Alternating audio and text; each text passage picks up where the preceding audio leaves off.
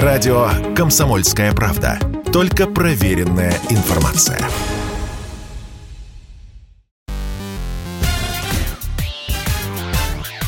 Шоу-бизнес с Александром Анатольевичем на Радио КП. Это новости шоу-бизнеса на Радио КП. И я, Александр Анатольевич. Здравствуйте.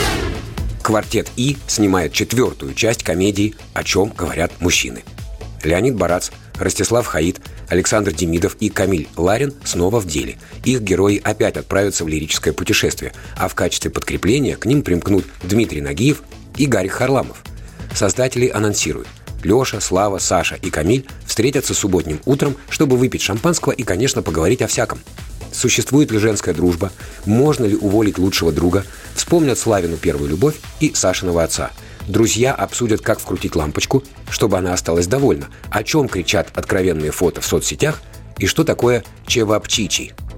Сценарий традиционно написали сами участники квартета «И». Фильм выйдет в начале 2023 года. Киану Ривз хочет сыграть Бэтмена.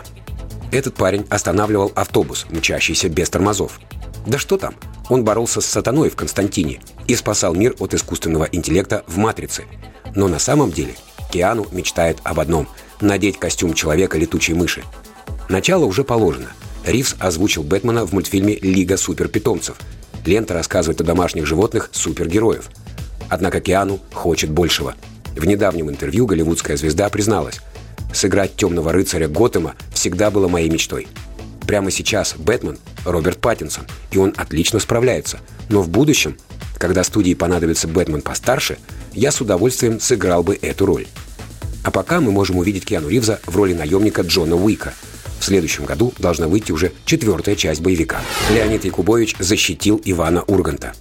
Леонид Аркадьевич – один из главных сторожилов Останкина – Кому, если не ему, высказывать мнение о дальнейшей судьбе главного вечернего ТВ-шоу?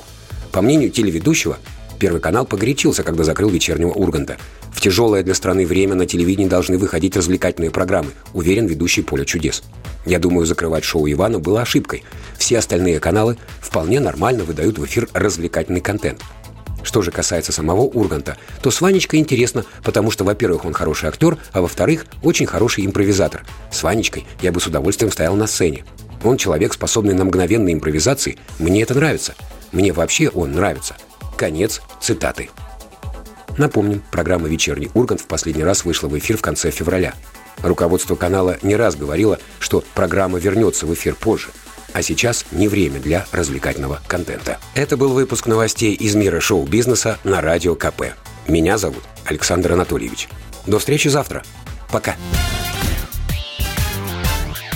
Шоу-бизнес с Александром Анатольевичем на Радио КП.